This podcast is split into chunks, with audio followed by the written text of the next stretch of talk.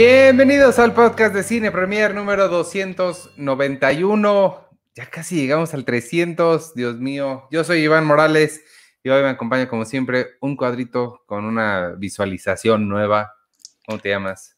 Eh, Checoche, estoy aquí probando. es que volteaste como, ¿has visto, has visto esos eh, videos de parodia de, ah, hola, no los vi ahí? Ah, sí, sí, sí. Ah. Bienvenidos, bienvenidos, amigos. Sí, para los que no, para los que nos están escuchando es que estoy probando otra cámara. Bueno, sí es una cuestión ahí de, de diferentes cámaras, pero es una, es una cámara, es una cámara viejita, pero la estoy reutilizando. El reciclaje aquí es lo importante para salvar el planeta Tierra. Eh, sí, el, el, video que estás haciendo ahora este, nos va a salvar de la, de la globalización, iba a decir, del, ¿cómo se llama? Del calentamiento global. Ese mero. Este, se ve muy bien, estoy muy impresionado con tus cuadros, se ve muy bonito Capitán América. La, la muchacha de atrás, ¿quién es? ¿Qué es? ¿Es Neon Demon? Es de Neon Demon, de, de, de Nicholas Winning Refn. Y los iba a cambiar, pero ya los cambio yo creo que después para que les voy a dar rotación, porque tengo ahí otros. Tengo uno de Drive, belleza, de póster también. Lo que puedes hacer es poner ahí atrás, tu pared es de pizarrón, ¿no? Podrías hacer un acertijo y al final de cada episodio alguien te tiene que dar el, la, la, respuesta de tu acertijo. Exacto, los temas, ¿no? De los que vamos a hablar. Eso es obviamente para quien nos esté escuchando en Spotify y Apple Podcasts y todos los demás se animen a vernos en vivo o en el video que se queda ahí colgado en YouTube. Este, ¿cómo estás? ¿Cómo estuvo tu semana? ¿Cómo va todo? Además de tus visuales nuevos. Bien, bien, aquí, aquí nada más saludando a Miguel Ángel Flores Romero, saludos desde Texcoco, como siempre feliz de verlos, me diagnosticaron con COVID, así que desde casa. Híjole, cuídate mucho Miguel Ángel. Pues sí, mientras, mientras estés ahí en tu casa, cuídate, descansa, toma mucha agua y demás, este, cuídate. Y, y, y sigue usando cubrebocas, porque pues lo mismo, etcétera. Pero, pero bien, fuera, o sea, ya aquí, este, probando obviamente lo de la cámara y demás, y, y ya, pasando, bueno, no pasando, tenemos Suiza Squad todavía. Este, pero ya viendo cómo le fue en taquilla y demás. Ya, este, ya la vi yo el fin de semana. Eh, está padre, me gustó. Me, me, no, no, ahí traigo todavía puesto estos audífonos. Este, no sé cómo hablar de, de ella o de las cosas que más me llamaron la atención sin hablar de spoilers. Creo que está un poco complicado eso porque mm, hay varias cosas que, que, híjole, me sentí, sentí gacho por ciertas personas, digamos, que tenía muchas ganas de verlos ahí y... Y nada más aparecen fugaces, sí, ¿no? Sí, hombre, pero, pero me gustó, está divertida. Sí, sí, creo que está, mm, me gustó menos que Guardianes de la Galaxia, que es la otra de James Gunn, pero, pero está bien, creo que me hubiera gustado un poquito más de humor negro, del humor ácido que a veces toca, pero en general está, está padre, me gustó, obviamente mucho más que la, que la anterior. Y creo que sí se siente esto que decías, que es un, una, una aventura más y que a la siguiente podría alguien de los que murió revivir, o, o sea, que no tiene esta continuidad que antes estaban tratando de lograr. Eso, eso me gustó, me, la, sentí fresca hasta eso. Sí me gustó mucho el personaje de, de, de Peacemaker y también el de Idris Elba pero la que más me gustó eh, fue esta, no, no, sé cómo se llama la muchacha eh, Ratcatcher 2, que me encanta que le dice, no nos alcanzó para Ratcatcher 1, ¿o qué? Sí. ella, ella creo que fue la que más me gustó de los nuevos que se integran. Sí, o sea, sí, eh, y es el corazón de la película, Ratcatcher. Sí. Eh, sí, a mí también me gustaba, sí, también, o sea, esperaba quizás un par de personajes como que, como que, pues verlos más, pero, pero sí, no, eh, y la película, o sea, creo que a la gente le ha gustado, pero en general lo que, lo que decía Edgar Apanco en la taquilla, pues es que como que les ha costado, ¿no? En, en la taquilla y... Pues sí, es que, o sea, entre la pandemia y, y, y, el mal sabor de boca de las anteriores y yo no sé qué tan, ahí creo que la única, o sea, si no sabes nada de esto, la única llamativa es Harley Quinn, creo que es la única, este, el único personaje conocido, ¿no? Sí, no, porque, o sea, ni Peacemaker, ni, ni Bloodsport, ni King Shark, sí, entonces, ni Javelin. Sí, es este un poquito un, un, un, brinco de fe ahí para quien no conozca. pero, pero bueno, pues sí, me gustó lo que dijo James Gunn de que no le importa si la gente ve las películas en el cine o en su casa o donde sea que. Eso me gustó. Sí, eso, sí, y tiene razón, tiene un punto, ¿no? Yo no he visto, o sea, muchas de las películas que nos encantaron, no las vimos nunca en el cine. Sí, no, no, definitivamente no. Y, el, y, el, el, King Shark, yo a él la tenía muchas ganas de ver. Yo le, he leído varios cómics de, de Suicide Squad y siempre él es un personaje que llama mucho la atención. Entonces esperaba mucho de él. Me gustó, no, no lo recuerdo tan babas en los cómics, pero. pero King Shark? sí, pero me cayó bien. ¿Y lo has visto en, en las caricaturas y así? No, no, el otro día iba a ver, el fin de semana justamente iba a ver em, la serie de Harley Quinn de HBO Max, pero eh, es que me cuesta mucho trabajo la animación, no sé por qué, ver caricaturas y sí digo, ay, no sé, algo, algo me pesa ahí mucho y me puse a ver, tenemos que hablar sobre Kevin, que no había visto. ¿No habías visto nunca? ¿Tenemos que hablar de Kevin? No. Nunca la había visto, por y es de las que de las que tenía ahí súper pendientes. Tengo mi lista de como películas que están en esos catálogos y que nunca he visto. Mm. Y pues eh, no, no, hay forma de escoger porque son tantas y fue la, primera que me, que me, llamó y le puse y ya me puse a verla. Pero sí, no, la serie, tengo muchas ganas de verla, pero me da flojera verla, ¿no? Es una relación muy extraña la que tengo con las caricaturas y la animación. Hmm. Sí, bueno, y viene What If también. Ah, pero esa sí, esa sí tengo muchas ganas de verla, porque ahí sobre todo me llama la atención que son las voces de los, de los actores de Marvel y este, y pues las historias que van a contar, a ver, eh, ah, no, no, no sé exactamente cuáles vayan a, relatar, no sé si ya sabemos cuáles son las que van a estar contando, ¿tú sabes? Pues no, no, todo, o sea, obviamente sí va a haber eh, Capitán América Zombie, por ejemplo, y la de Capitana, eh, bueno, está Peggy Carter como Capitán Britannia, o no sé. Ajá. Y ya hay algunas, ¿no? Pero así en general puede ser que no. Nada más eh, aquí un saludo nada más a Gabriel Giram. Dice, chico, me mandas un saludo, soy tu fan. Samina Hans Landa, Alberto López. Eh, dice Rodrigo Martínez, su baja taquilla se puede deber al nulo interés del público en la clasificación de la película o el que algunos países volvieron a implementar medidas contra el COVID también, eso es cierto. Sí, es que sí se, se juntaron un montón de cosas. La, clasificación sí es un tema importante, que sí creo que igual y no la necesitaba, tampoco está como para... No, sí, está, sí, está, medio violenta. No, sí, sí, sí, sí está. Lo que me refiero es, ah. no sé si lo necesitaba, o sea... Ah, claro, sí, no. Creo que pudo haber tenido una historia igual de, de entretenimiento con una clasificación más baja y dar chance a más gente de verla. Pero pues no, no, tampoco creo que sea algo que, no sé, no, no sé, quién sabe. Si está, es que también acaban de aumentar los, los, contagios, ya nos pusieron otra vez en semáforo, quién sabe qué, naranja. Entonces, sí está, está muy complicado ahorita. Sí, no, y lo, que decía James Gunn en una de las mesas redondas que tuve con, con, James Gunn, que no me había dado cuenta y voy a volver a ver por tu Guardianes de la Galaxia 1 y 2, porque él dijo que eh, eh, que para evitar ser sangriento, por ejemplo, en Guardianes de la Galaxia o en otras películas, si haces a tus villanos robots, eh, ah. ya no hay bronca, o sea, porque es decir, los degollas y sale la, eh, su sangre es, no sé, aceite, o sale sangre azul, sale sangre verde, etcétera. Y eso en, la clasificación, pues no hay absolutamente nada de bronca, ¿no?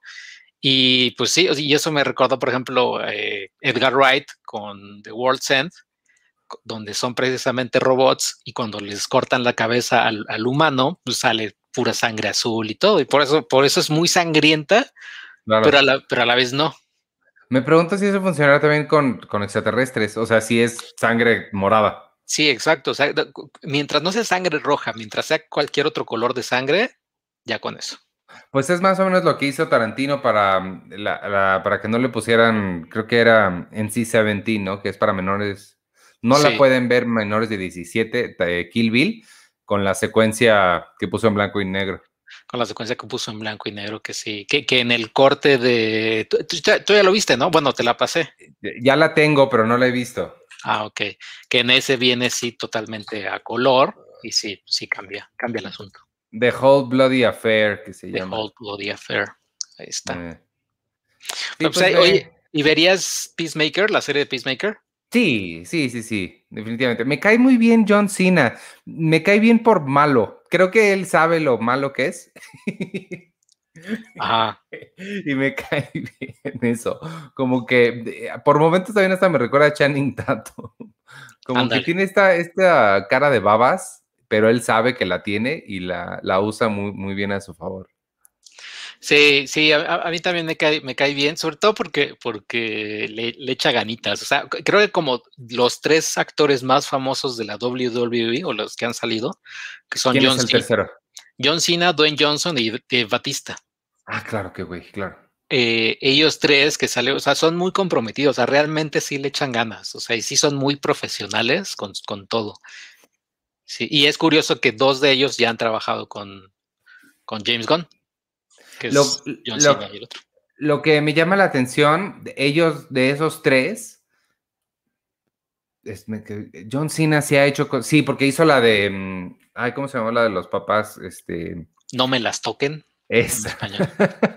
Eh, y, Dwayne Johnson como que siempre nada más se ha, interpretado como un papel, o sea, no ha tenido mucho rango. Siento que los otros, por lo menos Dave Bautista, ves que ha estado en Blade Runner y todo, sí, este, sí siento que se están tratando de expandir un poco su rango.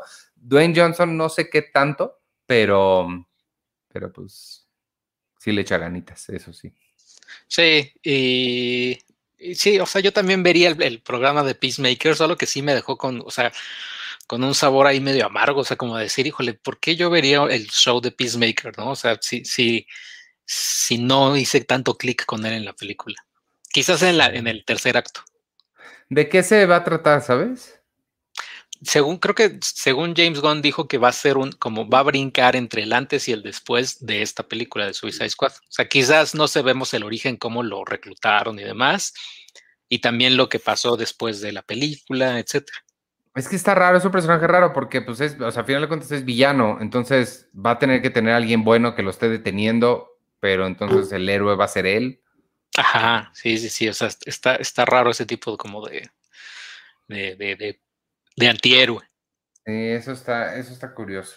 Mira, saludos a Néstor Morales, saludos, escucharlos en vivo implica escucharlos a velocidad normal, se me hace algo raro, pero puedo comentar. Sí, lo leí también, ¿por qué a velocidad normal? ¿A qué se refiere? Es que, es que yo creo que se refiere a que en YouTube puedes, bueno, no sé si en Spotify, pero en YouTube puedes modificar la velocidad del video así como en Netflix, y lo puedes poner a 1.5 más rápido, o como los mensajes de WhatsApp, que los puedes ah. escuchar más rápido, y así puedes ver muchos videos en YouTube y escucharlos a velocidad más rápida. Y entonces Néstor nos escucha rápido, ¿por qué? Pues igual y así, así gana tiempo. Así yo he visto algunos videos. Déjame prender la, la, luz porque no me salió mi set de hoy y ya no veo nada. Espera. Ok. Yo aquí Hans Landa, oye chicos, Shang-Chi va para septiembre 3, ver rumores. Pues hasta ahorita sigue siendo septiembre 3, o sea, no sé si vayan a cambiarla. Yo creo que ya no, o sea, yo creo que ya estamos en una, en un momento donde ya los estudios dicen, ¿saben qué? Ya cuídense, por favor, mucho, pero no vamos a retrasar nada, ¿no? O sea. Sí, yo estoy de acuerdo. Sí, creo que ya, ya nadie está muy dispuesto a retrasar cosas. Al menos no por muchísimo tiempo. O, a menos, a menos James Bond. James Bond es una de las que sí temo que puedan hacer algo. O sea, que ya sería como de ya no. Híjole, no, pobres. Pero quién sabe. Hola. ya llegó Penny. Hola, ¿cómo están? Bien, ¿y tú? Estamos hablando de Suicide Squad. Vengo preparada. Aquí está mi PowerPoint. Ya habla, sí, les traigo una presentación con los puntos más importantes. No, yo nada más quería, mira, seguramente ya hablaron de ella a profundidad la semana pasada que no estuve, pero yo nada más le quería decir a Checo que soy, lo soñé, o sin spoilers, en Suicide Squad los roedores tienen un papel muy importante en salvar al mundo, ¿no? también había un roedorcito en Marvel que hacía algo, ¿no? ¿No, Checo? En Endgame, Infinity War Sí, el que salvaba, el que, que rescataba a Ant-Man del universo cuántico, del mundo cuántico. Ah, sí, exactamente, ya. Es que encontré ciertas conexiones, que, creo que los roedores este, merecen más aplausos en, las sagas de los superhéroes. Creo que, creo que lo han hecho muy bien.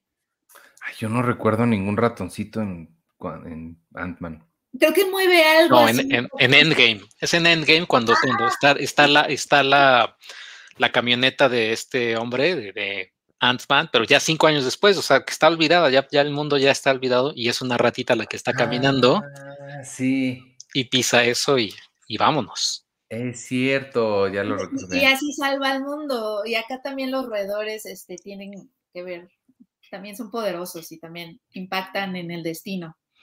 Exacto, dice Iván Sechimal. Pen, hizo un análisis foda de Suicide Squad. No manches, sí.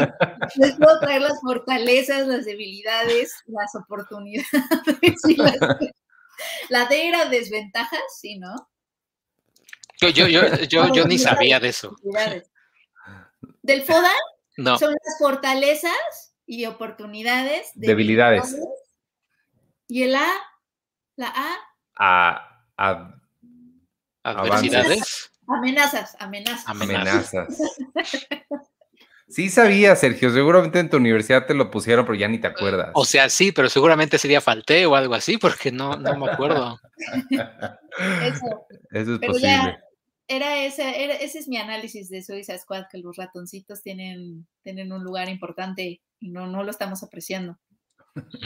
ahí está. También me cayó muy bien el, el Polka Man. Ese, ese chavo sí es muy bueno. Lo que mencionaron, la vez pasada mencionaron sobre el, actor que es eh, muy bueno. Sí, me pareció muy. Eh, hace poquito, pero lo hace muy bien. Sí. Sí, no, sí, no sé si poquito. O sea, la verdad es que sí, sí, sí sorprende que aparezca más que otros, por ejemplo. Bueno, sí. Pero, pero sí, y por ejemplo, este Joaquín Cosío, Ah, sí, es cierto, Joaquín Cosío. Sí, adelante. No, entendí, eh, o sea, pero no, no, específicamente él nada más, pero todo su país, no lo entendí. Ah, no, ni yo, o sea, sí se me hizo súper estúpido. Tiene, tienen muchísimos acentos, como que es el estereotipo de Latinoamérica o lo que los gringos piensan que es Latinoamérica. Este, sí, sí siento que eso pasa mucho. tienen mil acentos de mexicano, guatemalteco, cubano, argentino, o sea, como que los acentos son así como de qué. Eh, él habla como argentino. Sí, habla raro. ¿Sí? No, él habla como argentino, ¿no? ¿Sí? Pues a mí me sonó como argentino. Sí, es, es muy rara esa.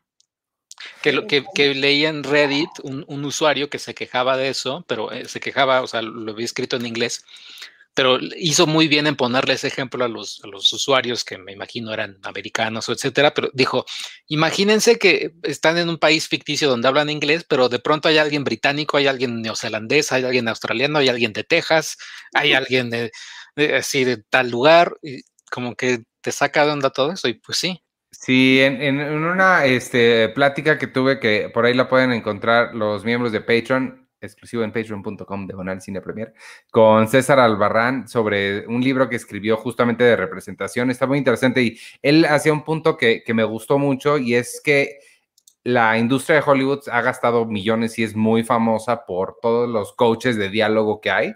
O sea, tienen un, un, actor no es del Bronx y le contratan un coach de diálogo para hacer exactamente el acento perfecto del Bronx.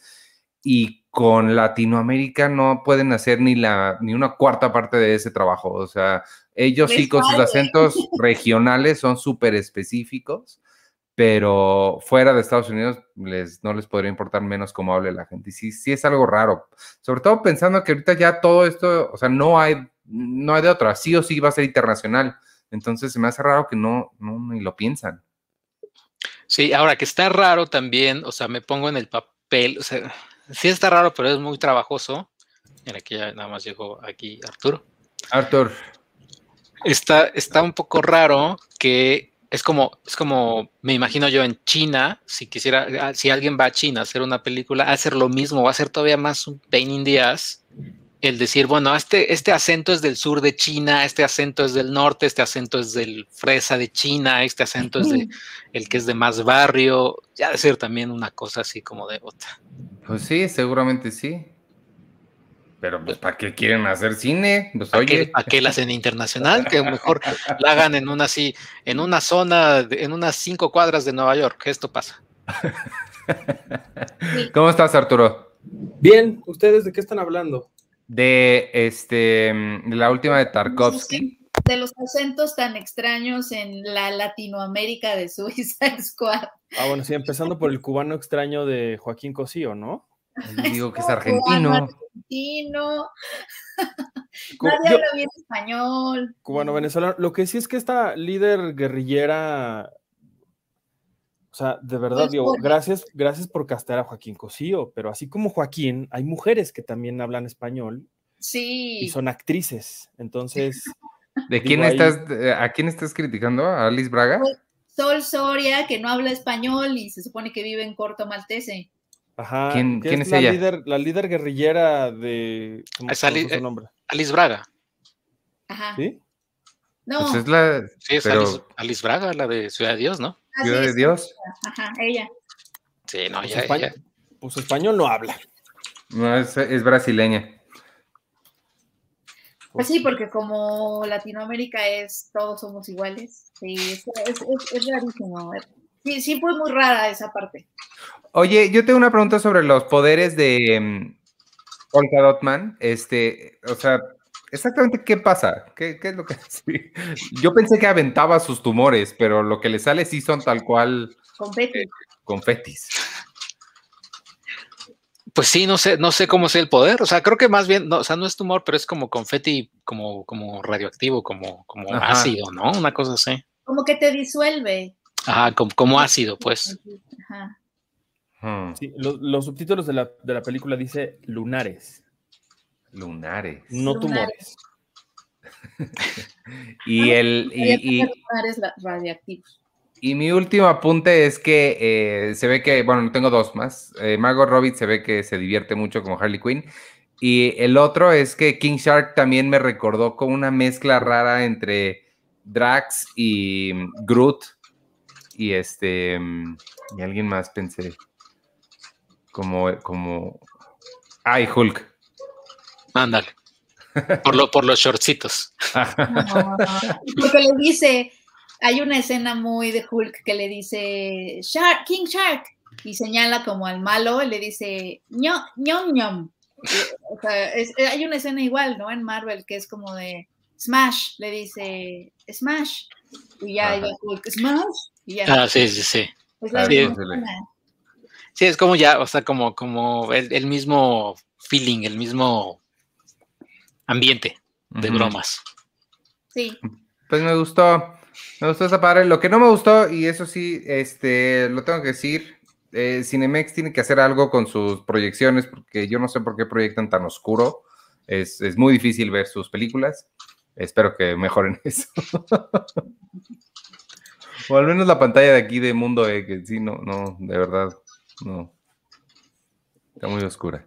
Yo la vi en, en una sala XD, Z más, no sé cómo se llama esa sala, y súper bien, o sea, muy grande y todo muy, todo muy bien. ¿XD Cinépolis? Sí. Ah, pues. XC, creo que es XC. XC. Y, y si fueras miembro del Patreon Cine Premier, tendrías cuatro boletos gratis para ir al cine en cualquier Cinépolis del país. Y verla Cada en esa mes. sala. y la puedes ver en esa sala. Oigan, ¿qué más, este, qué más vieron esta semana además de, de, de Yo Suicide Squad? ¿Qué tenemos para hoy? Oye, ve mi pelo, Oigan, yo he. Yo he estado viendo, empecé a ver The Good Doctor y la empecé a ver porque mi mamá está un poco obsesionada con la serie y ya me había dicho, es que está buenísima, no sé qué, pero como es eh, serie de televisión de network en Estados Unidos, que no, no son particulares, o sea, ya tengo mi, ya tengo ese tipo de series y es con la que me voy a dormir, con mi tecito, la ley y el orden, víctimas especiales, o sea, ese tipo de televisión ya. ¿La ley y el logro? la ley y el orden, víctimas especiales, ese tipo de series, ya sabes. Este, y The Good Doctor, pues siento que un poco como que cubren la misma vacante, ¿no? O, o llenan mi misma necesidad. Pero la- sí la empecé a ver, eh, eh, empieza bien y, y la verdad es que sí me está gustando mucho. ya voy en la tercera temporada, en la cuarta temporada sale Osvaldo Benavides al final. Y de hecho ya lo, porque además esta serie lleva cuatro años como en la vida del mundo y es un exitazo en Estados Unidos y en otros lugares del mundo, o sea, como que es una serie a la que le ha ido muy bien y yo siempre le he oído y la verdad es que sí está, está padre. O sea, Freddie Highmore hace a un doctor, eh, no sé si la han visto, pero interpreta a un doctor con autismo, pero que también tiene síndrome de Savant, que son estas personas que tienen memoria fotográfica, etcétera. Y es una combinación que lo hace, eh, pues, muy inteligente, pero al mismo tiempo, pues, no tiene todas estas habilidades sociales eh, por, por ser neuroatípico. Entonces, eh, esa combinación es como atractiva. Y lo que está padre es que sí, al menos a mí sí me generó, y, y, a mi mamá y como, como que al público de, de, net, de la televisión network, creo que sí sirve para generar este interés en estos personajes, en, personajes neurodivergentes, o sea, autismo, Asperger, etcétera, como que sí te genera eh, ganas de saber más. Y pues es, un, es una representación que tengo entendido que, que ha sido muy bien recibida incluso por la comunidad eh, autista de Estados Unidos. Y es una telenovela en muchos sentidos, porque pues, de nuevo, televisión network, y es, de, hay un momento en donde mezcla, o sea, las dos fórmulas de, de, este tipo de televisión que son doctores y policías. Hay un momento en donde los mezcla porque de pronto hay, un, hay uno de estos cirujanos que además fue policía Entonces, tiene como estas, estas cosas y, y, lo mismo, ¿no? No sé si se han fijado que en estas series tipo Grey's Anatomy y todo eso, todo les pasa a ellos, o sea, los terroristas entran al hospital de ellos, este, ellos son los que salvan a la gente en el súper, este, no sé, choque del avión, el helicóptero cae encima de ese hospital, o sea, como que tiene todas esas cosas que, o sea, como de, ¿por qué le pasa todo a este hospital? Bueno, porque es el hospital de la serie.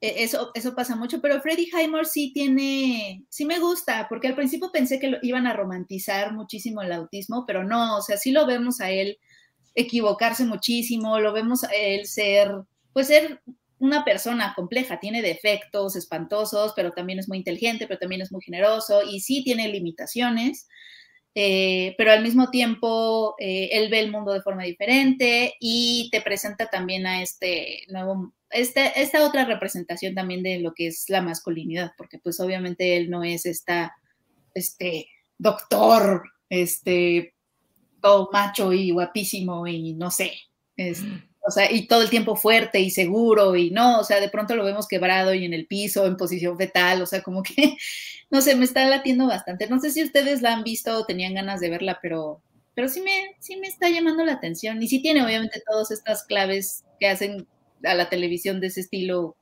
adictiva, los cliffhangers y el melodrama y de nuevo el helicóptero cayendo. No, no, no pasa esto, pero de nuevo les... Hay un helicóptero. Ajá, no, es que no me acuerdo en qué, en qué serie de doctores, no sé si fue en ER o en Grey's Anatomy, sí cae un helicóptero encima de ese hospital y creo que mata a un doctor. Bueno, ya, ya ves que siempre les pasa a ellos, a ese hospital, todo. Entra el, el asesino y los, Asesina. a todos, el terremoto, o sea, todo les pasa a los hospitales de las series. Yo sí, yo, yo, yo sí he visto esta, no, no, no, no toda, pero um, sobre todo por Richard Schiff. Richard Schiff a mí me gusta mucho, es el, él sale en Toby, no sale en Toby. ¿Cómo se llama? En The West Wing. Él es uno de los de The West Wing, entonces me, me llamó la atención sobre todo por él. Me cae bien. Este, y ya eso es todo lo que tengo que decir. Está padre. En la quinta temporada, eh, además obviamente se ve que es un elenco que realmente le pusieron muchísimo esfuerzo a que fuera diverso, ¿no? Porque tenemos latinos, está, ¿no? hay doctores negros, están latinos, autistas, etcétera. Y se, se, se, sale en algún momento, espero no estar haciendo spoilers, pero ya pasó esto en la tercera temporada, se sale en algún momento uno de sus personajes latinos y entonces en la cuarta temporada al final o no me acuerdo exactamente cuándo, entra Osvaldo Benavides y ya está como regular, anunciado como regular para la quinta temporada. Él está ahorita filmando la serie y está, va a entrar como personaje regular, lo cual está padre porque es una serie que de verdad, eh, repito, es, es, un exitazo en Estados Unidos y en el mundo. Entonces está padre que Osvaldo Benavides vaya, vaya a estar ahí. El, el, el espacio de el doctor latino. E, ellos son los que también regresaron, o, fue Grey's Anatomy, uno de los dos que durante la pandemia empezaron a filmar sobre la pandemia.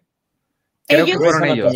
fue Grey's Anatomy. Ah, fue Grey's Anatomy. Fue Grey's Anatomy eso, pero en la cuarta, lo que sí pasó con The Good Doctor y a lo mejor por eso los estás este, confundiendo o, o los estás empalmando es que la cuarta temporada de The Good Doctor sí empezó con el COVID, o sea, sí abordaron la pandemia, como si estuvieran los personajes en la pandemia, pero al parecer eso no le gustó a muchos fans porque justo querían como un poco desafanarse de todo lo que estaba pasando en el mundo Pues y sí. querían como ir a su serie y no pensar en el COVID y la cuarta temporada empieza en- con la pandemia.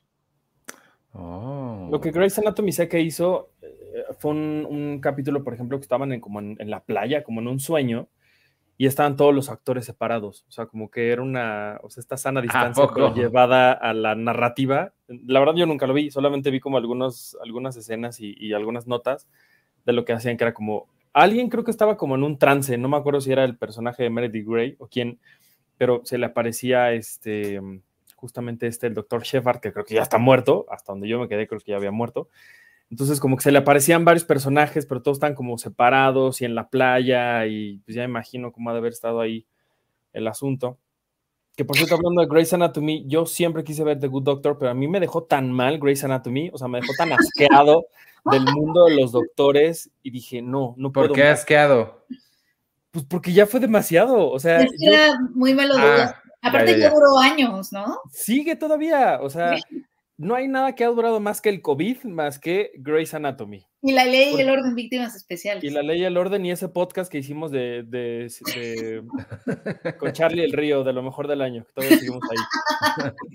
Pero, pero yo recuerdo que, que ya en algún momento dije, a ver, ya no puedo seguir viendo esto. O sea, creo que como, era como la séptima, octava temporada y dije, ya no, ya no más.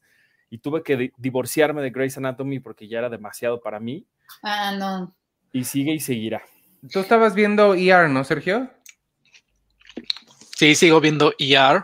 ¿Es ahí donde el helicóptero checo? Como no, como no, es la, la temporada 8, yo ya voy en la temporada 13. Híjole. ¿Ya se fue George Clooney? Ya, ya, ya, pero lo es que yo lo estoy viendo en el canal de, de- de televisión de Estados Unidos que se llama Pop, y ahí lo pasan de 6 de la mañana a 12 del día. Después, de 12 del día a 7 de la tarde es House, Ah, y, y ya a partir de las 8 creo que pasan una película o algo así. Pero, pero sí veía ER, pero pues también, o sea, pero yo ya lo veo, o sea, no lo veo casi de verlo, sino lo, esto, lo tengo ahí de, de- de sonido, de sonido de fondo. Pero sí es el mismo dramón, o sea, es, es el mismo dramón de todos los shows medios, o sea que pasa, pasa un tanque en ER, del helicóptero, eh, hay una fuga de, do- llegan dos presos a- al hospital, pero se van a escapar porque hay una enfermera que está con ellos y agarra la pistola, es, un- sí, sí, sí. es Pues- drama de todo. Aquí, Entonces, aquí imagínate- pasan cosas así, no tantas como en ER, pero, o en Grey's Anatomy, que me acuerdo que sí también pasaban mil, pero, pero sí pasa, por ejemplo, la- el capítulo que vi ayer de The Good Doctor es que también dije, ok, eh, van unos, uno, están como en una cervecería, varios de los cirujanos, y hay un, hay un terremoto, pero además en la cámara se ve, o sea, ya sabes, como así, como todos así. Ahí está el terremoto y de pronto se cae la cervecería y justo a ese hospital, ese hospital es el que tiene que mandar todos sus cirujanos, ¿no? O sea, olvídate de los bomberos, del ejército, no, no, van los cirujanos a rescatar a la gente y obviamente adentro había cirujanos de ese hospital, o sea, todo es como, qué coincidencia, qué coincidencia. Lo que me gusta a mí de esos, de esos eh, tipo de programas es que, o sea, si ves CSI, para CSI no hay nadie en todo el sistema más importante que la gente de CSI. Eh, si ves los cirujanos, no hay gente más importante que los cirujanos. Si ves los abogados, no hay gente más importante que los abogados. Me gusta mucho eso que para cada uno de los programas en su propia realidad, todos los demás son como extras ahí en la vida, los paramédicos, lo que sea. Y los Pero- que salvan el, el caso, o los que resuelven el caso, son los, los protagonistas del tipo de serie, ya sea sean bomberos o abogados o, Claro. o policías. Yo quiero destacar mucho el comentario que acaba de hacer Manolo Lozano, que dice, y el tornado de Wisteria Ah, Lane, claro, ¿qué? ¿por qué sí. nadie habla del tornado? Deja tú el tornado de Wisteria Lane, Manolo Lozano, que es un muy buen capítulo. El avión que cae en Wisteria Lane. En algún Sí. momento, en Esposas Desesperadas, de pronto los guionistas, o Mark Cherry, que se llamaba el creador, creo, ya me imagino esas juntas así de, oigan, ¿y si, ¿y si que caiga un avión aquí? Ah, pues chingue eso, vamos a poner un avión. ¿no? Yo creo que es que tanto nos dejarán hacer. Que- que- El tornado todavía, pero ese, el, momento en el que dije, es ya, o sea, aquí yo también ya me tengo que divorciar de, de Desperate Housewives, pero ahí, no pude. O sea, ahí sí fue como esta relación tóxica que uno tiene en la vida en la que no puedes dejarla nunca. Así, yo no pude dejar eh, Desperate Housewives, pero por eso también dije... Ya te, te, estamos perdiendo, Artur, por estar criticando a Desperate Housewives. Sí, lo estamos perdiendo. Ay, no, no sé, bueno, no, sé dónde se quedaron, pero ¿ya volví? Ya, ya, volviste. Ah, bueno. No sé qué habrán escuchado o hasta dónde se quedaron, pero... El que las relaciones tóxicas. Sí, o sea, ya no podía con dos series tóxicas en mi vida como Grey's Anatomy y Desperate Housewives, que yo las conocí, nada más quiero cerrar con esto, el, yo las conocí a las dos en los martes de tentación de Azteca 7. Era como el bloque de, estas series que, que, salían los martes o los jueves, no me acuerdo de la noche, y era primero Grey's Anatomy y luego Desperate Housewives. Oye, hablando de TV Azteca, ¿vieron que ya va a sacar su propio um, OTT? Es un sistema de streaming de mm, puro TV Azteca. Creo que sí, bueno, creo que ya más o menos tenían algo, pero pues. Ah, pues lo anunciaron, pues yo vi el anuncio hoy. No sé si habrá cambiado algo o cambiaron algo, pero lo que va a tener su propio streaming. Lo que también quiero resaltar, de, ah, porque también es otra serie que nada más pongo así de, de, este, ¿cómo se llama? De fondo. acompañarme de fondo, pero ya, ya que la estoy viendo, qué, qué, qué gran serie, pero gran serie en el término o sea, son muy, se van a lo grande estos chavos. Chicago Fire. Chicago Fire, Chicago Med y Chicago PD. Son tres series independientes, entre comillas, pero hacen crossovers cada 10 minutos. O sea, lo padre de eso es que estás viendo Chicago Fire y entonces llega el policía o la policía de Chicago Police mm. y, y, dice, oigan, que hay que investigar quién empezó el fuego. Sí, yo vamos. Y ya, entonces hay un, incendio y llevan a los heridos al hospital de Chicago Med y ves a los doctores protagonistas de Chicago Med atendiendo, o luego ves Chicago Med y llega el, llega el bombero, o sea, sí, o sea, es algo como que en televisión creo que sí es, es, es, una, es algo muy grande a nivel tipo Marvel, o sea, porque es manejar a todos estos actores, los estás manejando y es de decirle, oye, estás en la tercera temporada de tu, de tu, show, pero tienes que aparecer en la primera temporada de Chicago Med, no sé qué, y hay algunos episodios que hacen crossover con la ley y el orden. Unidad de víctimas especiales, porque es el mismo güey, es, Dick Wolf. El creador de todo esto es Dick Wolf. Wow. Y hay un episodio donde está hablando eh, el, una de los bomberos habla a Nueva York y dice, oye, es que creo que aquí encontramos a tu hermano, no sé qué, y contesta la de la ley y el orden, y le dice, ah, sí es cierto, entonces voy para allá. Y, la, y llega a ir, o sea, el, crossover está ahí. ¿Cuál, cuál, cuál es la serie que ves de, superhéroes, Iván? De Flash. E, e, eso te iba a decir, el Arrowverse. ¿Cuál Arrowverse? Nada por el estilo, ¿no? Esto está cañón. No, sí suena que esto está mucho más. Yo te iba a decir, ¿sabes quién también hace eso? El Arrowverse, pero no, sí suena que esto está más, más, más difícil. El final de temporada de todos, creo que siempre hay crossovers porque hubo una, una, un atentado de bomba en un maratón y acaba, en, los bomberos están apagando, pero entonces empiezan a salir ya los policías en el primer episodio de la primera temporada o de X temporada, están investigando, pero en el hospital están atendiendo a los del, a los del maratón, o sea, sí es un crossover bastante Wow. se, oye, se oye como un universo bastante robusto. Es que Dick Wolf sí está, sí está padre. Oye. Y, y, sí, yo, o sea, sí, sí me atrapó en sus redes con, con la ley y el orden víctimas especiales. Dick Wolf sí está, sí está padre. Alguien está escuchando aquí. Qué bueno que Iván esté reafirmando que Dick Wolf. sí, sí, me, Ya ven que soy la community manager a veces ahorita que estamos hablando de series súper nuevísimas, este, yo quiero decirles lo feliz que he sido hablando de... Ah, mira, los martes de... Si era martes, los martes de tentación era lo mejor, claro que sí, los extraño mucho. Bueno, pero hablando de series nuevas y hablando de Azteca 7, ahí me encontré que están pasando Sabrina la bruja adolescente. Y en Paramount Plus está completita toda la serie y no saben lo feliz que he sido viendo Sabrina la bruja adolescente otra vez en maratón, porque además ahí en Paramount encontré a Arnold y, y mi hermana se encontró una cosa que se llama Big Time Rush. Que yo no tengo idea de qué es, pero así como yo me emocioné por Sabrina y Oye Arnold y Bob Esponja, obviamente, ella se emocionó mucho por este y por iCarly.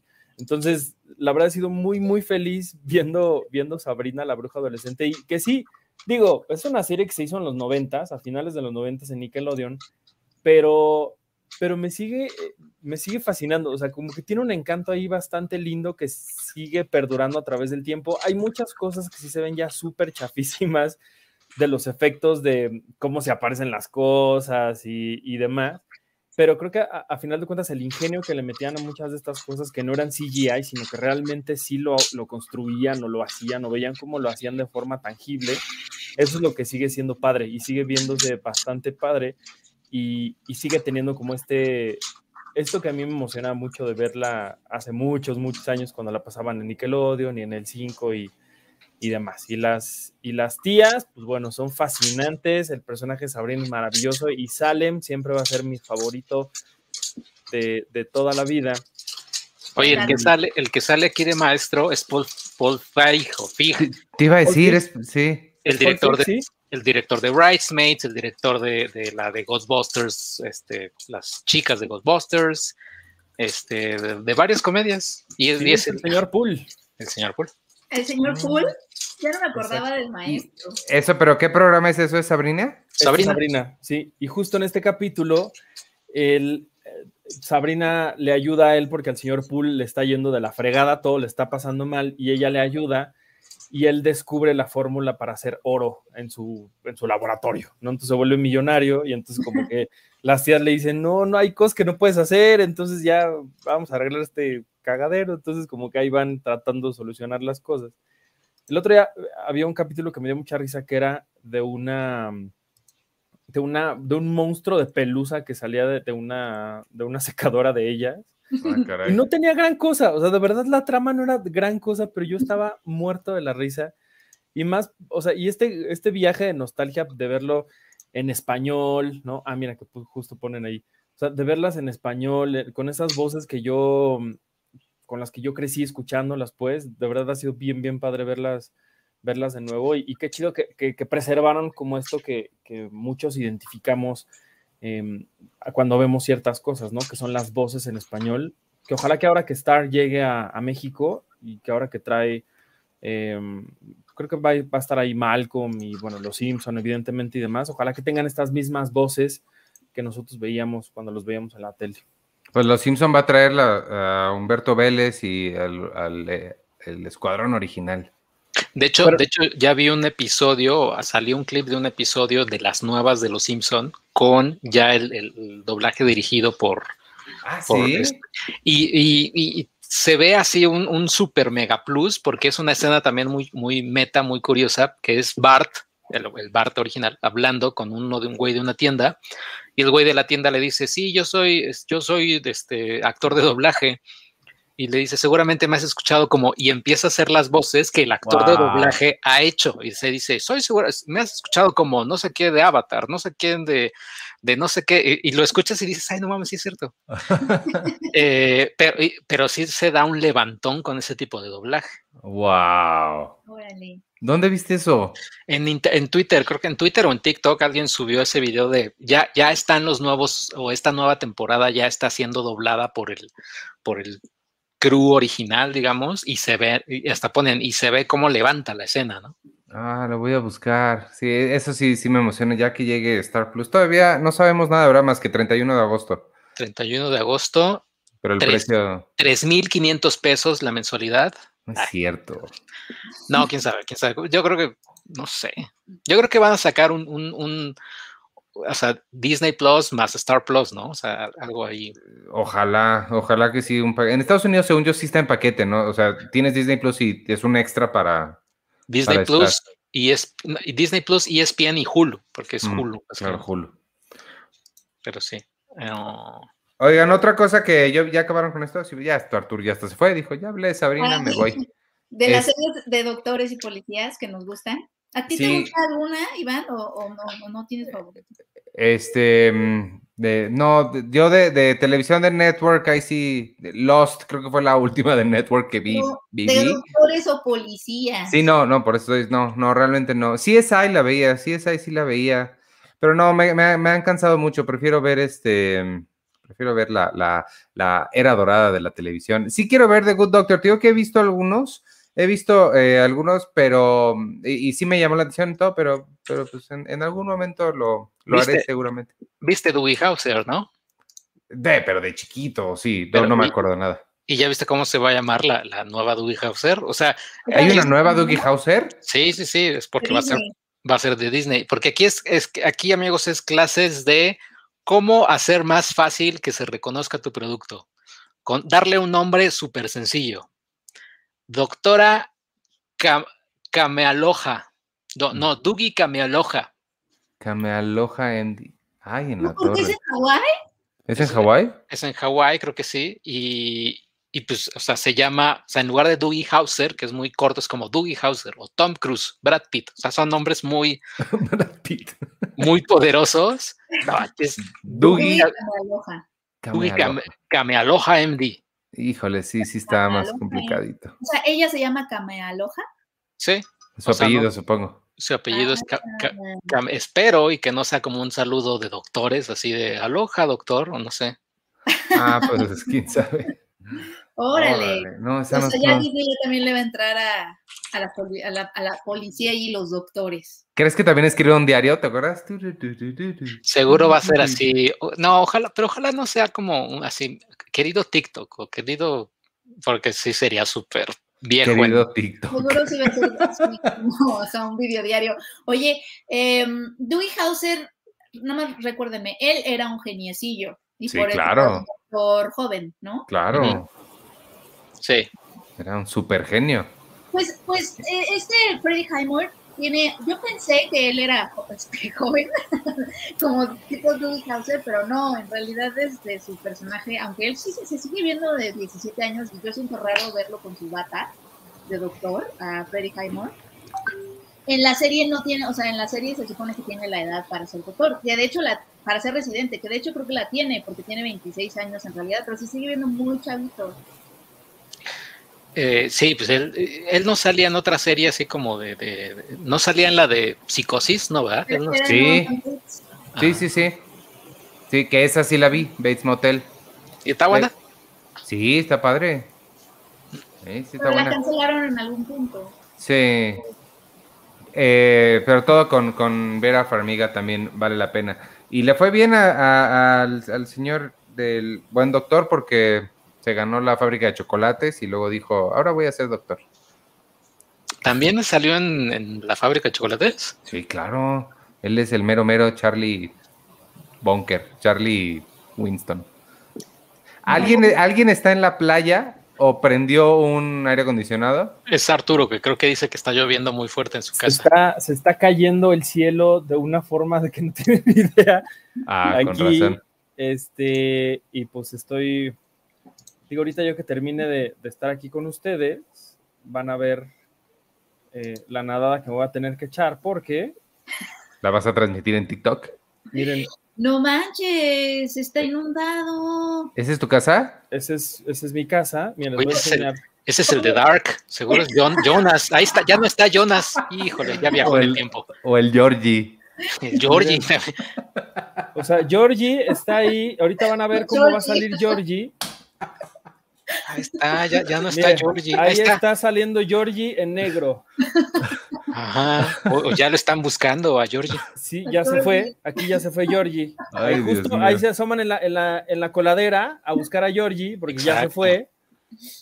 Wow. Y Que ahorita los que nos- llegando- Los que nos están escuchando en. Spotify, pues vayan a ver el video. porque Está, está- está bueno ver. Ahí está, ahí Ahí está, está Georgie. Ahí está Georgie. Mira, ya llegó. Ahí está, ya está con Nit, con paraguas, tú está cuidando. Ay, ahí, Dios. Ay, Dios mío, qué locuras. Oigan, este, antes de, de, de Georgie, les quiero yo que platicar, yo vi una cosa bien padre, que estuve hablando de ella y luego no, no la vi. Este, pero ya la vi, se estrenó en Amazon Prime Video un documental sobre un señor que a mí siempre me ha caído bien. Fue mi primer Batman y mi primer, eh, y tiene una de mis películas favoritas de los 90 que es El Santo. Él se llama Val Kilmer y acaba de estrenar un documental sobre su vida que se llama apropiadamente Val. En, está en Amazon Prime. Básicamente lo que nos cuenta el documental es que Val Kilmer pasó toda su carrera videograbándose. Él dice que fue una de las primeras personas que conoce que tuvo una videograbadora. Y pues como ahorita, ahorita está muy de moda que todo el mundo esté grabando todo el tiempo, en aquel entonces pues no lo estaba y él sí lo hacía. Está, está muy interesante todo el pietaje que tiene porque sale Tom Cruise, sale Kevin Bacon, sale mucha gente que empezó con él haciendo teatro y demás. Y se meten mucho en... Eh, Val Kilmer siempre ha tenido la reputación de ser una persona muy difícil. Eh, se decía que era difícil, para, difícil trabajar con él, que era muy sangrón, que era muy creído, que no, eh, que no se salía de sus personajes, que le hablaba feo a la gente y demás. Y se mete mucho en eso. Él le explica, no, no es justificación, pero no es que se justifique más bien, pero sí lo explica como que él se tomaba muy en serio el trabajo y no es que fuera sangrón. De hecho, sale gente como Robert Downey Jr., con quien trabajó en una que se llama Kiss Kiss Bang Bang, diciendo que Val Kilmer no es sangrón. Lo que pasa es que eh, se toma las cosas en serio y no le gusta estar perdiendo el tiempo. Y todo surge porque ahorita él hace unos 7, 8 años no estoy seguro cuál es el padecimiento que tiene, no, no me acuerdo, no estoy seguro si fue cáncer, pero el chiste es que le quitaron la tráquea y tiene que hablar con uno de estos aparatos que tiene que ah, apretar para bloquear el aire y únicamente puede, así puede hablar. Este, y pues su carrera pues prácticamente se, desapareció en un momento en el que justo él estaba muy cerca a cumplir el gran sueño de su vida, que era interpretar a Mark Twain.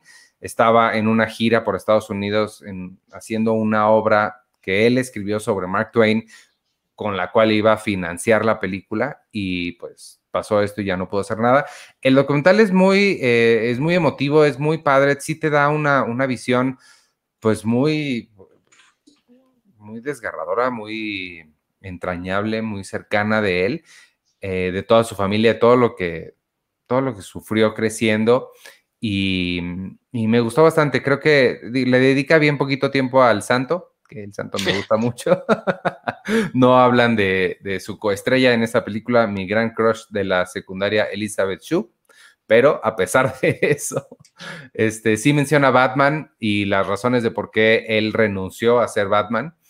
Y me gusta mucho su línea porque dice, todos los niños crecen queriendo ser Batman. No sé si crecen queriendo interpretar a Batman. Eso me, gustó. Habla de, con Oliver Stone. Está súper lindo además porque tiene los.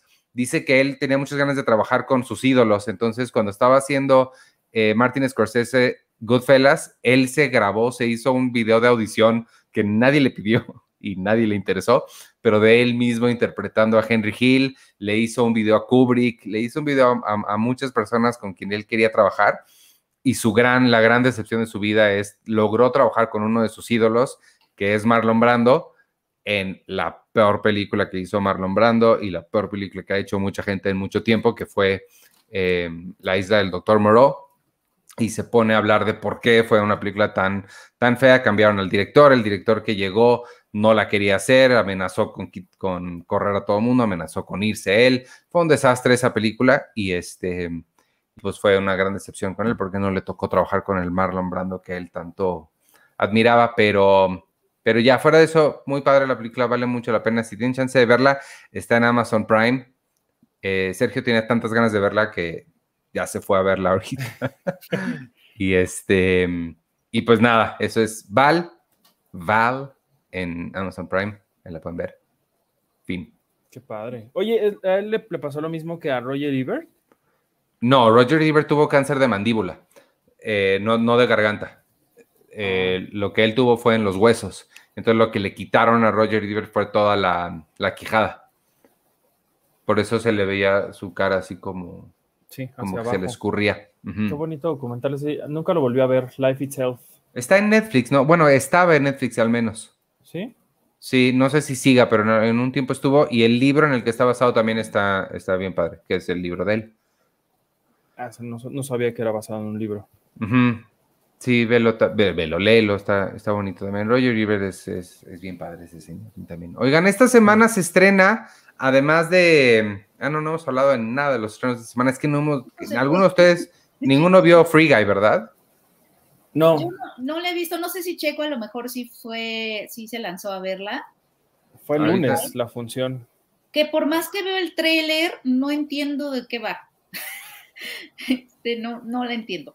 Es de un chavo, el guy del título, que es libre, o sea, free. No, Y no pues, es cierto. Sí. Checo, ven para hablar de eso. ¿Qué otra cosa se estrena que a lo mejor haya? Además de Free Guys, ah, ya sé de cuál van a querer hablar. Eh, bueno, les digo rápido, Paw Patrol, la película que se estrenó con 98% de frescura en Rotten Tomatoes, al parecer está increíble, Paw Patrol.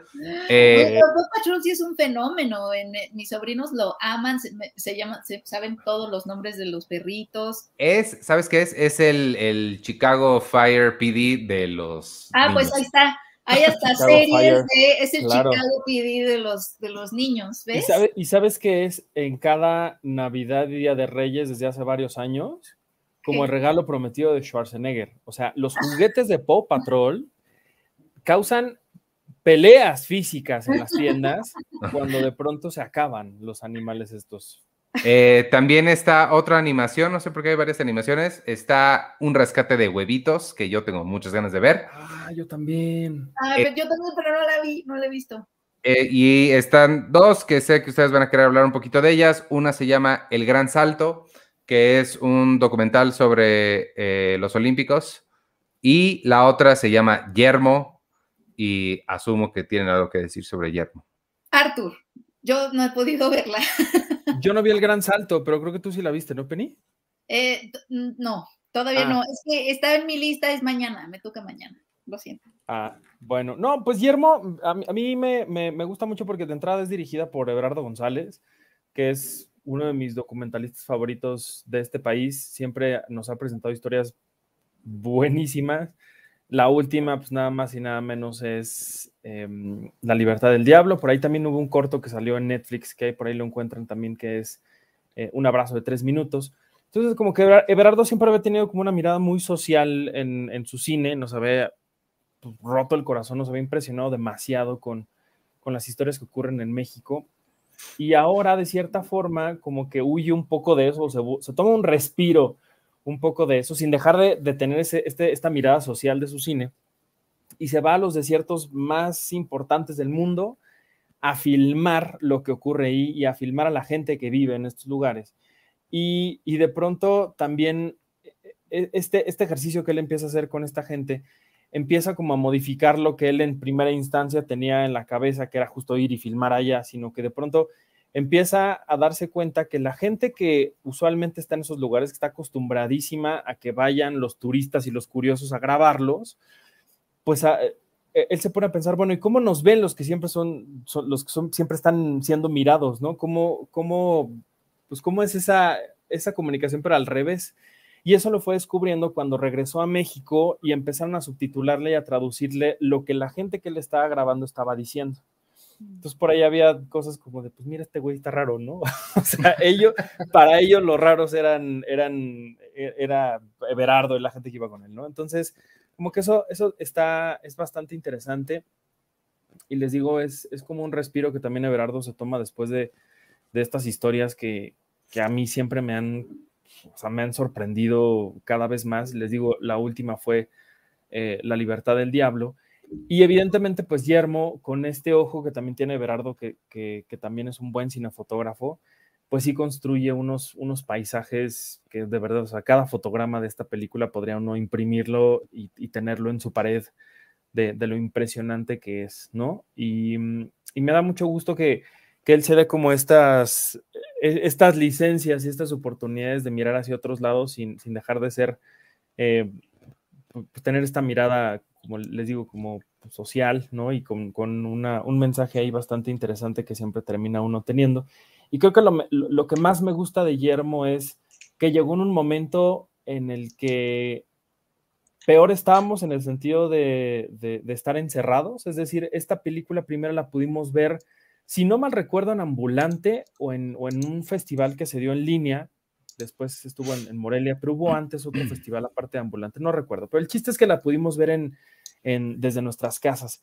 Y justamente como que esta, esta inmensidad de los desiertos, esta, la forma en la que él nos contaba lo que nos estaba contando, se convirtió como una especie como de respiro cuando más nosotros lo necesitábamos, cuando peor estábamos en estos momentos de encierro, ¿no? En, en, los momentos más, quizá más álgidos y, y, complejos de la pandemia, llega esta película y justamente nos da ese, como ese respiro y esa, esa mirada a ese mundo que no podíamos seguir viendo ni podíamos seguir estando por, por la pandemia, ¿no? Y otra cosa que también me gusta mucho de, de Yermo es como la, la gran invitación que, que termina siendo para conocer más el cine de Berardo, que por fortuna está disponible en Netflix, hay muchas películas de él, ahorita les digo cuáles están, y también en Filming Latino, que pues ahí es como la casa del cine mexicano, ¿no? Y que uno siempre puede encontrar ahí un montón de cosas, la mayoría gratis, y ahora con, con pues con esta película lo, lo, que yo, lo que les digo, lo que termina a mí gustándome es que podamos ver las historias de él. En Netflix está Los Ladrones Viejos, La Libertad del Diablo y Un Abrazo de, de Tres Minutos. Y ya en otras plataformas, les digo, como Netflix, pueden ustedes encontrar, digo Netflix, como en, en Film Latino pueden encontrar el resto de su filmografía, que, que la verdad es muy, muy interesante. Eh, además de, de, de, esas que mencioné, me faltó eh, una que se llama Amor a la, a la, Italiana, que esa sí no sé qué será, y No Respires dos. Ah, chinga. ¿A poco ya hay dos? Ya hay dos, porque si yo respiró. Pensé, yo pensé que iba a llegar eh, un poquito más tarde, porque sí no se le hizo mucha promoción, pero también se estrena en Estados Unidos al mismo, a la par. Ah, sí. Sí, y el stand de los besos, Three. Ah, el stand de los besos llega. La trilogía, la trilogía cinematográfica ya completa su círculo. No, hombre. Es, oye, ya dijiste también la de este hombre, John David Washington, que se va a estrenar la de Netflix. Beckett. Uh, no, no, no Ajá. supe. Sí, Beckett, él es un, él es un turista en Grecia y hay, un, hay una cuestión como de, de, creen que hizo un crimen y entonces se tiene que esconder de, de, la policía y demás. No hubo, no hubo screening para la prensa, así que no, no, no, se sabe. Y cuando, imagínate, y cuando Netflix no pasa, no te da un screener, imagínate. Es por, es por la que estaba, este, ay, ¿cómo se llama la muchacha esta que la encerraron en Italia y luego las, ay. No, quién sabe. Hubo un caso de una turista norteamericana que la acusaron de haber cometido un crimen en Italia, estuvo en la cárcel mucho tiempo, la sacaron y la regresaron. Y hace poquito se estrenó, no sé si una película o una serie o esta cosa, que está claramente inspirada en su caso y ella salió a hablar y decir, oigan, no se vale robarse las historias de la gente, además así no sucedió, no sé qué. Pero no sé si fue esta o la de Matt Damon, Stillwater, que también está. Ah, no, creo que fue más Stillwater. Vi más, vi más cuestiones así que con esta. O sea, con Beckett sí, no. Okay, Pero es Stillwater. Okay. Sí, puede ser. Y bueno, y así, y otros estrenos, es que te, había otro estreno. Ah, ya sé, la, la, la, ultim, la ultimísima también cosa que vi rapidísimo en, en Amazon Apple Plus, ¿cómo se llama? En Apple TV. Apple TV. Está, eh, ustedes saben que un, una de las, si, si, de alguien soy fan, además de Kevin Smith, es de Joseph Gordon-Levitt, este, mm. hizo una serie que se llama Mr. Corman, el señor sí. Corman, o La ansiedad hecha serie. Eh, está bien padre, es claramente, y, me enorgullecí mucho de reconocer el estilo de dirección que tiene Joseph Gordon-Levitt. Eh, el primer episodio lo dirige él, el segundo ya no, pero toda la serie la creó él. Él es un maestro de primaria eh, que empieza a sentir pues, mucha ansiedad y tiene un, un, nervous breakdown y empieza a sentir, ya saben, esto que siente que le va a dar un, ataque al corazón, no sabe por qué no y, empieza a tratar de averiguarlo. Sale Joseph Gordon-Levitt y un chavo que se llama Anthony, no me cómo se llama, me cae muy bien porque es, eh, me parece que él es colombiano y lo mismo lo han visto en Broad City, que es una serie de sketches de comedia muy irreverente, hasta Narcos. Entonces tiene un rango bien padre y este, los dos hacen una dupla muy bonita. Si tienen chance de ver Mr. Corman ahí en, en, en Apple, Apple Plus TV, este, creo que vale muchísimo la pena. A, mí me gustó mucho la, la, nobleza con la que trata un, un tema como justo la ansiedad y este momento de tu vida en el que de pronto alguien te pregunta así como de, ¿y tú hiciste lo que querías hacer? Y de pronto así se te rompe un cristal en la cabeza y es como de, ay, cabrón. Y es justamente un poco lo que le pasa a él. Hay una, hay una secuencia que hasta sale en el tráiler que a mí me gustó mucho, cuando él está haciendo una pregunta a, a unos niños. Y, y esta pregunta se acerca sobre justo que si creen que, que, que, son exitosos, algo así, ¿no? O sea, como de ustedes están, se sienten a gusto, están felices, algo así, y los niños dicen que sí, y otros que no y alguien le dice, ¿y usted, señor Corman? Y él eh, ahí como que medio se rompe y es cuando justamente creo que se detona como todo esto. Que además es un plano secuencia bien padre, ese, esa, justo esa primera, esa primera escena. Y sí, o sea, a mí, a mí Joseph Gordon-Levitt también me gusta muchísimo. Siento que es, además de, un gran artista, creo que tiene una sensibilidad muy cañona para, para muchas historias. Y creo que en particular cuando se habla de una como Mr. Corman, cuando cuando llega en un momento en el que mucha gente está experimentando también estas cosas, cuando de pronto mucha gente también está diciendo, ¿qué es esto que estoy sintiendo? Y le dicen, pues es ansiedad, o es depresión, o es algo que tú nunca habías querido aceptar. Me gusta mucho que, mm, lo toque con, con, esta, con esta sensibilidad, ¿no? Y también que, se acerque mucho a, justo como esta, esta forma de que la gente de pronto está reaccionando ante lo que estoy sintiendo es esto, porque justo en el segundo episodio, cuando le da este ataque de de ansiedad, hay un momento en el que sí también él lo está determinando así, ¿no? Como si lo que estoy sintiendo realmente sí es esto. Bueno, por ahí hay un, como meteorito ahí bastante eh, metafórico, muy, muy curioso. A mí me gustó mucho, mucho, mucho estos dos episodios. Ah, qué bueno que la viste, sí, yo, yo estoy de acuerdo, vale, vale mucho la pena. Y también es de, nuevo, estás, lo que decías del, del doctor chiflado, ¿cómo se llama? Este, mm, que es nuevas masculinidades. Oye, y hablando, hablando del doctor chiflado, este doctor.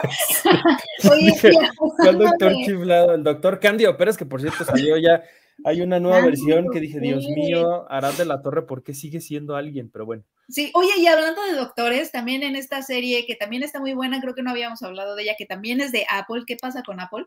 Que se llama Shmigadun, que Checo me envió el tráiler, es un musical. Es una pareja, es una pareja que se queda atrapada como en una en un mundo de musicales.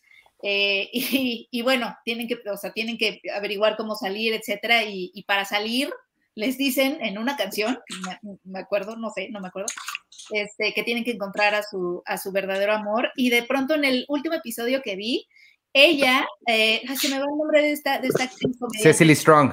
Cecily Strong, que, que es de Saturday Night Live, ella, eh, pues bueno, está tratando de, sobrevivir en este pueblo donde todo, todo el mundo se pone a cantar súper feliz. De hecho, me gustaría verte a ti, Checo, en ese pueblo.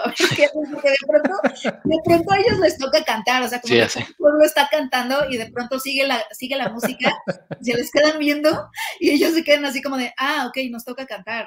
es como, y abre la puerta de, una casa porque pide trabajo para poder sobrevivir en este pueblito musical y alegre.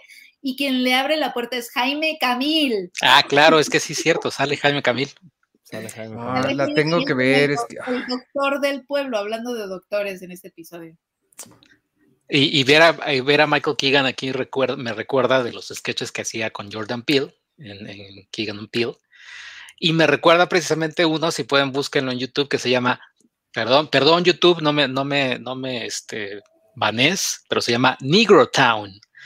Y es un musical, o sea, es, es, es eh, creo que es Michael Keegan el que lo golpea a un policía y despierta en Negro Town, donde todos son, donde todos cantan y sale Jordan Peele y toda la cosa, pero ah, es sobre racismo. Es, es muy bueno ese, ese, sketch, dura tres minutos más o menos, pero es musical y me recuerda mucho así. Y, y, Michael Keegan así, ajá, Michael Keegan así viendo a todos bailar y todo, sí, aquí todos podemos ser este, ricos sin que nos vean feo y no sé qué. Está padre. pues en esta serie de Schmigadun, él es el, él es el que es como el más escéptico, él no es romántico, de hecho ellos están como en problemas en su relación porque ella es súper romántica y ve los musicales, se ponía a ver los musicales en su casa y él todo dormidote así, ya sabes, como que él, él no, él no es, él no es romántico así, ¿no? Ese tipo de romanticismo, él, él no es así y ella es lo que quiere, pero lo que está padre de la serie es que justo ella se empieza a dar cuenta de cómo es realmente, cómo sería realmente vivir en un mundo como, como en los musicales, en donde, por supuesto, hay muchísimo machismo, o sea, las mujeres nada más están ahí como para cantar y enamorarse de los hombres, o sea, ella todo el tiempo se la pasa en el pueblo, así como de, hay una canción donde las chavas del pueblo empiezan a cantar y entonces el, el amor y no sé qué, y me, me enamoro, y cuando me porto mal, mi esposo me pega, o algo así, dicen, y ella así de, no, no, eso no está bien. ¿Sabes? Como, y entonces está padre porque al mismo tiempo es un musical que está un poco poniendo en cuestionamiento pues todas estas narrativas de los musicales clásicos románticos en donde las mujeres pues no hacen nada más que enamorarse, etcétera, etcétera. Y ahí está este idealismo del romance, esta, esta imagen del romance pues muy idealista, muy real, muy fantasiosa y, pues que no, realmente no, no encaja. Entonces está padre. Sí.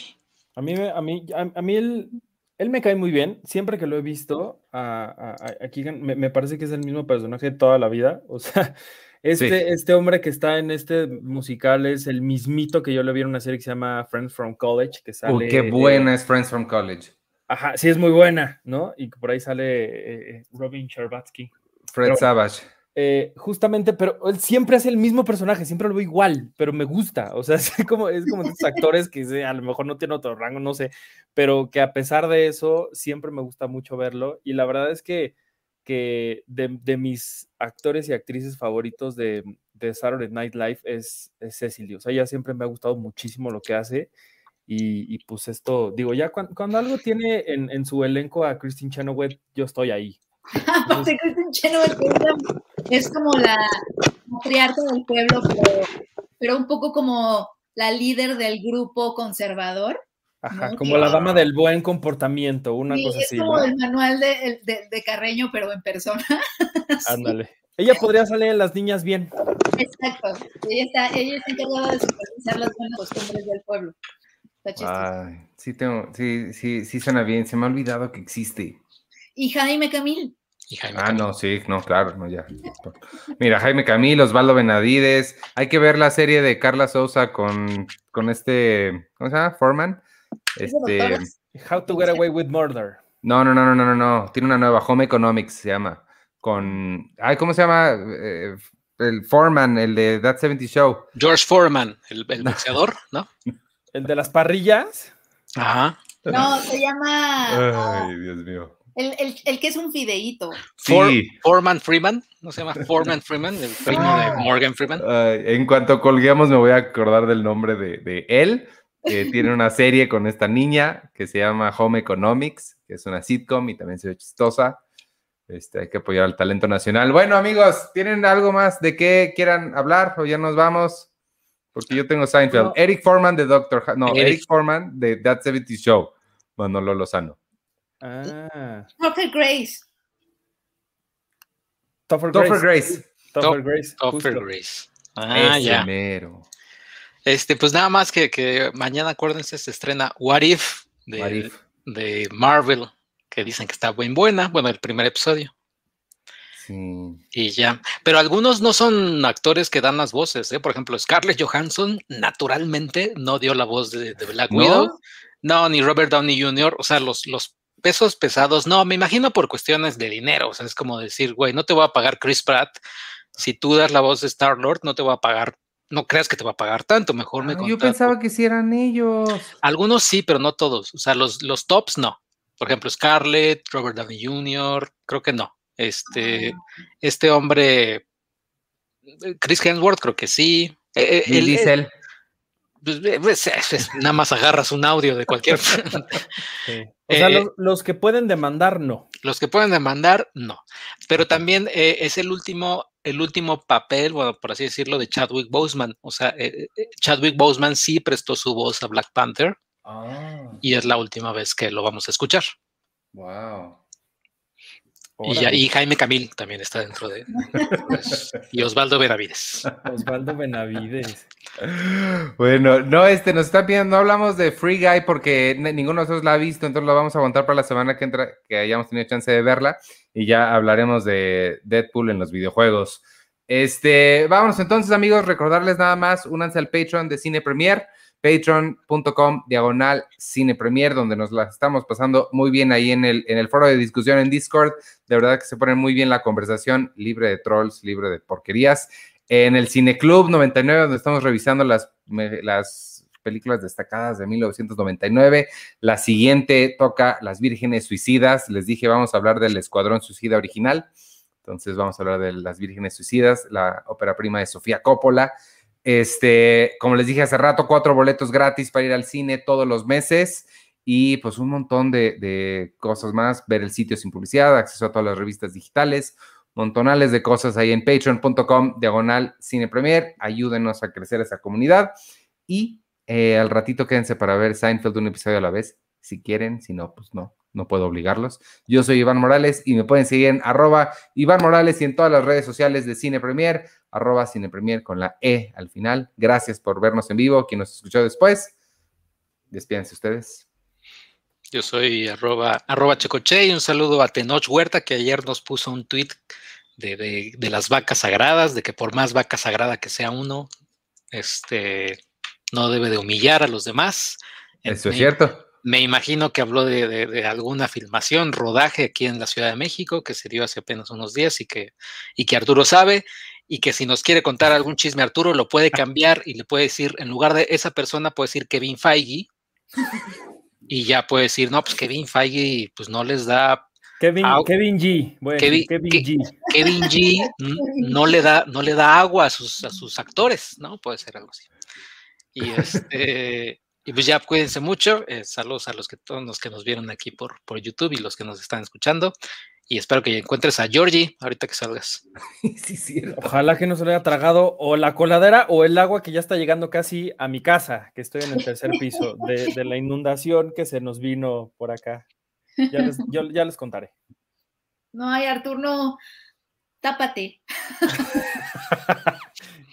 Qué consejo tan extraño. Sí. Pero despídete.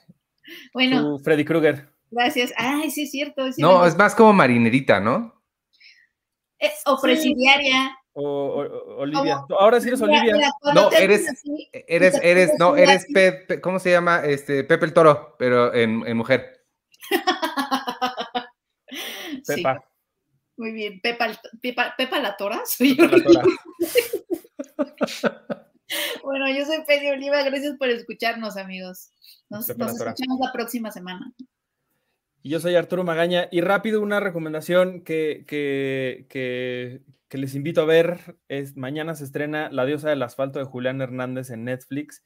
Y seguramente, como cuando llegó a Morelia y a otros festivales, va a causar polémica, pero me encanta que a Julián le vale tres metros de lo que ustedes ya saben. Y, y me gusta mucho esta, esta historia. Y sobre todo me encanta aquí, de verdad, esta película está cañona Mabel Cadena, como todo lo que hace, como en el baile de los 41 y como seguramente lo que ya está haciendo en donde dicen que está. Entonces, eh, pues es una, es una película bastante padre. También las otras películas de Julián están, están ahí en, Netflix. Y lo que me gusta mucho de esto, y, perdón por extenderme en esta despedida, pero eh, alguna vez que hicimos este texto del cine mexicano LGBT y que hablábamos de, la, pues, de la trayectoria de Julián Hernández, había un momento en el que él decía como que cuando mucha gente más llegara a contar historias igual de la comunidad, él podía irse como a hacer otras cosas. Y este es una, una, una segunda, un segundo intento de él contando otras historias que no tienen propiamente que ver con la comunidad. Y a mí me parece una película bastante interesante en la que destaco mucho el, papel de las guionistas, que es Inés Morales y Susana Quirós, dos mujeres que realmente aquella vez que, que presentaron la película en Morelia se robaron la, conferencia de prensa. Por ahí hay una nota en el sitio de nosotros donde pueden leer más sobre sus palabras y que no las van a escuchar en los personajes que, interpretan en esta película. Entonces, mañana La Diosa del Asfalto llega a Netflix. Echen un ojo. Y ya. Ahí está. Listo. Vaya, amigos. Y vayan a ver si enseñas particulares. Ahí sigue. De mi amiga Clau. Sí.